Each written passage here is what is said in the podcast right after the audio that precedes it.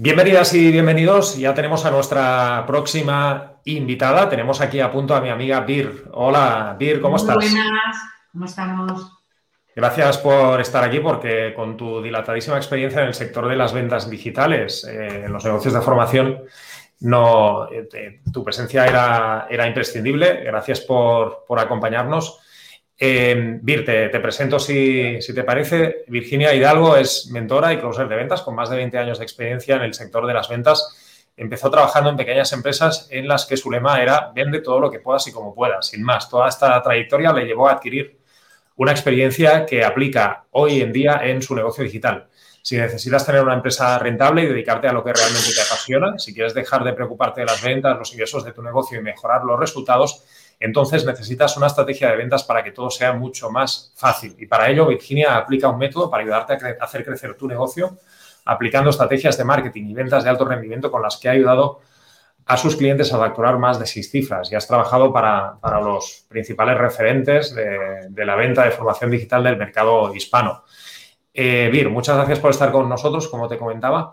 Ya hemos hablado de a qué te dedicas y, tus inicios. ¿Cómo empezó esta dedicación en el mundo de las ventas hace más de 20 años y, cómo has evolucionado hasta llegar a donde estás a día de hoy?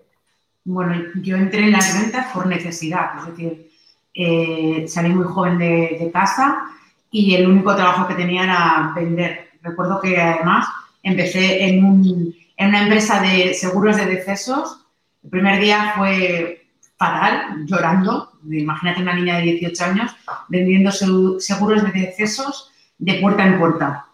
Y, pero bueno, descubrí que las ventas eh, era como una forma muy fácil de, ganarte la vida y, además era como si lograbas objetivos, pues ganabas dinero, sin más. Eh, empecé a trabajar también en grandes multinacionales, el Corte Inglés, eh, Vodafone, y cada vez me apasionaba muchísimo más. Hasta que fui mamá y no podía estar todo el día fuera de casa, de 8 de la mañana a 11 de la noche. Y fue cuando descubrí la profesión de cruiser de ventas y, la verdad es que me, me, cambió el paradigma y también la vida, por supuesto. ¿Tanto ha cambiado el mundo de las ventas en dos décadas, eh, desde que tú empezaste, o, o, sigue, siendo en, en, en esencia lo, lo mismo? Que va, al contrario. Yo me recuerdo que me, enseñó un hombre que ya tendría tener unos 60 años y me decía, pon el pie en la puerta para que no te la cierren. Esa era la venta que, inicié yo eh, al principio y ahora realmente eh, la venta ha cambiado. La información que tienen las personas no son las mismas. Antes no había tanta sobreinformación y ahora es una venta más consultiva, más de apoyar y, de entender a la otra persona y ver si realmente lo que le estamos ofreciendo le ayuda o no le ayuda. Claro, no tiene nada que ver con lo que antes eran las, las, ventas. Ha habido un cambio de paradigma total. Lo que está claro es que la venta en el mundo digital abre nuevas puertas y, vías para alcanzar, llegar a más clientes y obtener más ingresos.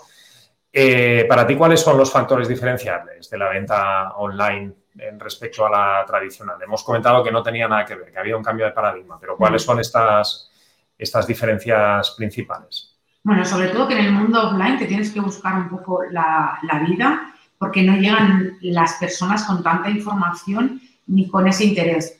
Eh, para un closer de ventas, eh, bueno, para un comercial ser closer de ventas es como vivir en el paraíso, porque no tienes que ir a buscar el cliente, sino que mediante las estrategias de marketing, el cliente ya viene y ha pasado o por un lanzamiento, por un webinar y está más informado, tiene más interés y está como más predispuesto a, la compra. Buenísimo, es decir, bueno, eh, os ahorráis este, este trabajo de, prospección y os llegan los clientes con ya un nivel de conciencia más alto, muchas veces también conociendo el producto, porque la persona que vende la formación online muchas veces lo presenta también en el webinar, en la parte final, y esto os facilita mucho las, las cosas. Hay muchos profesionales del sector de la formación digital que tienen auténticos bloqueos para la venta. Seguro que, te has encontrado con, esto. Muchas veces es una cuestión de mentalidad. ¿Puedes darnos algunos consejos prácticos para, superar estas barreras, problemas de relación con el dinero, asociar la venta a algo malo, cuando en realidad lo que estáis vendiendo las personas que estáis eh, detrás de las ventas en los productos digitales es vender productos que, ayudan a muchas personas. ¿Qué tips nos darías para superar esta, mala relación que tenemos desde siempre con las ventas o asociarlo a algo, algo malo o tener un problema de relación con el dinero o miedo a poner precios altos? Porque aquí eh, yo lo he superado, pero al inicio se tienen un montón de, bloqueos, problemas y, creencias limitantes y cosas que al final no nos dejan avanzar. Bueno, sobre todo el, cambio de paradigma de, ver la venta no como una venta ni como un... Lo primero es que no nos gusta recibir noes, ¿vale? Entonces, cuando alguien nos dice un no, lo tomamos como algo muy personal y no lo es, ¿no? Es decir, cuando siempre que hay un comprador hay un vendedor y esa transición tiene que haber. El no no es para nosotros. Cuando nos damos cuenta de que ese no es, no es para nosotros, la venta la hacemos más desde el desapego, ¿no? Y realmente, ya, a mí no me gusta decir que la venta es ayudar, porque yo creo que ya está como muy manido, pero sí es decir, que tú tienes un servicio, tú estás ayudando a alguien con algo muy potente, imagínate, no sé, alguien eh, que sea un psicólogo y que sus servicios sean de psicología.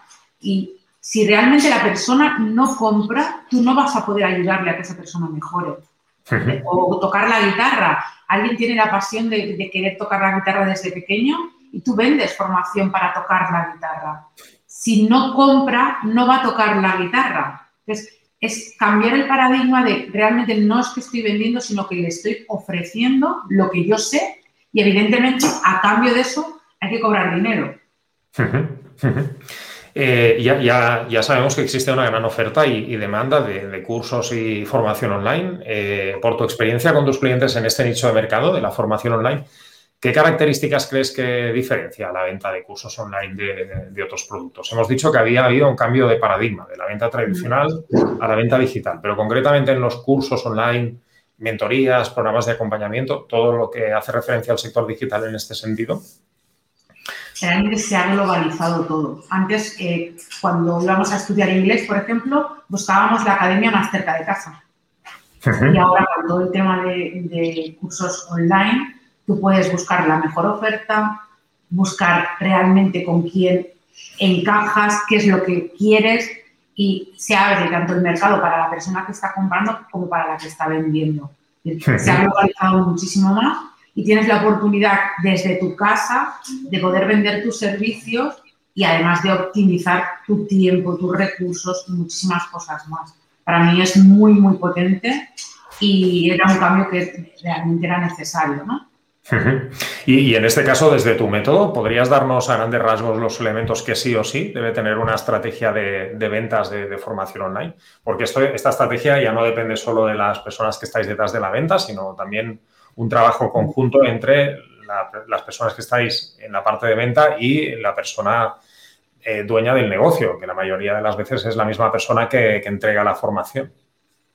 Muchas veces cuando a clientes llegan a mí y me dicen, vale, tengo que hacer una oferta y a veces se piensan que la oferta es el precio. Y no, yo siempre digo, piensa en tu cliente, es decir, el que te tiene que comprar, qué necesidades tiene, qué es lo que le preocupa, qué, le puedes aportar tú paso por paso para poder ayudarle. Genera eso no con lo que tú pienses, sino con, poniendo el foco en la otra persona, en plan, vale, eh, esta persona qué necesita, para pasar de un punto A a un punto B y cómo yo le puedo ayudar.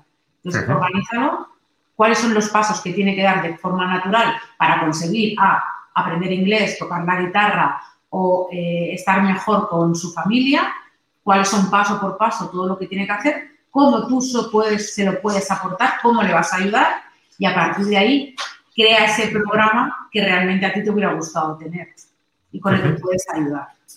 Buenísimo. Eh, en el proceso de venta high ticket, porque bueno, eh, tú eh, principalmente tienes mucha experiencia en venta de programas formativos high ticket, ¿cuáles son los aspectos que debemos tener en cuenta a la hora de poder vender servicios cuyos precios ya son considerables para que el cliente esté motivado para la compra? Hemos dicho diseñar una buena oferta, que a pesar del precio alto, el valor que entregamos sea muy, muy potente, ¿no? ¿Qué más aspectos tenemos que tener en cuenta cuando se trata de vender formación high ticket? Para vender formación high ticket tiene que haber eh, detrás un soporte y, una autoridad. Las dos cosas para mí son potentes. Es decir, muchas veces intentamos vender un high ticket y no estamos dando eh, previamente algo gratuitamente, puede ser en redes sociales, puede ser en una masterclass, em, puede ser en un artículo de blog, pero sí que es, antes de vender te tiene que conocer y tienes que estar presente, tienes que estar ahí, ¿vale? Generar esa autoridad. Entonces, el no tener miedo, que esto muchas veces pasa, a dar cosas gratuitas, porque parece que estemos dando parte de nuestro programa, y, el estar también ahí. Es decir, que ese soporte tanto puede ser tú o puede ser tu equipo, pero realmente para mí un high ticket no es un curso, no es una formación, es un acompañamiento para que tú vayas muchísimo más rápido. Y para eso se necesita implicación, puede ser de forma individual o cuando ya empezamos a crecer por parte de nuestro equipo. Pero sí que tiene que haber ese acompañamiento y que, porque la mayoría de veces ofrecemos cosas que pueden encontrar por internet gratuitamente. Entonces, ¿qué es lo que puedo aportar yo para ayudar a la otra persona o para que mi programa sea un high ticket? El acompañarle paso a paso. No es lo mismo enseñarte cómo atarte las bambas con un tutorial que decir, ven para aquí que te las voy a atar yo la primera vez. ¿no? Sería una cosa así. Exacto, el acceso que, tienen a, nosotros, ¿no? Genial. Eh, en la venta high ticket, ¿cuáles son las principales objeciones que te estás encontrando? Yo mm, intuyo ¿no? que siempre la objeción precio, no tengo tiempo, siempre salen, pero, pero a la hora de derribar objeciones, es decir, para que las personas que nos escuchan nos entiendan, ¿no? Objeciones es aquello que puede impedir tomar la decisión de, compra. Esto siempre se ha dado en la venta, en high ticket por el importe eh, puede todavía darse más. Entonces, a la hora de derribar objeciones, porque ahí van en juego un montón de, un montón de dinero, ¿no? Y personas que podemos ayudar o que podemos dejar de ayudar. ¿Cómo, lo, cómo eh, sugieres que, que, luchemos contra esto? Siempre pensamos que cuando es high ticket es el dinero. Y yo siempre digo que el 90% de las veces no es el dinero. Una persona que no, no esté trabajando, que tenga problemas económicos para comer, evidentemente es el dinero y ahí eh, tal. Pero el 90% es confianza. O falta de confianza en ti o falta de confianza en ellos o no confían en el producto, no confían en ti para dar ese paso y, abonar esa cantidad, o no confían en que ellos vayan, sean capaces de, desarrollar lo que tengan que desarrollar para conseguir sus objetivos, ¿vale? Y entonces, Virginia, ¿cómo lo detecto, no? ¿confías en mí o yo no confío en ti o qué pasa aquí?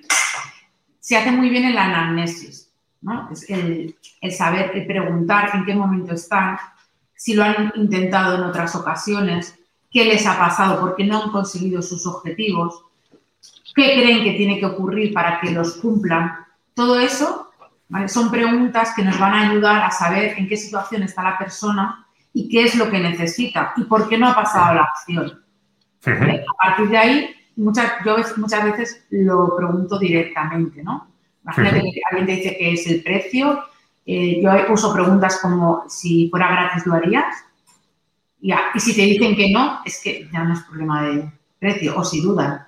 Buenísimo, la prueba del algodón, ¿no? A veces dicen que es problema de dinero, ¿no? Es un poco la excusa donde se escudan, pero, pero hay en el fondo otros motivos. Muchas veces falta de confianza. Por eso lo que comentabas antes es tan importante, ¿no? A la hora de vender high ticket, eh, crear una autoridad previa, ¿no? Exponerte en redes sociales, compartir contenido de valor, porque al final la confianza lo, lo es todo.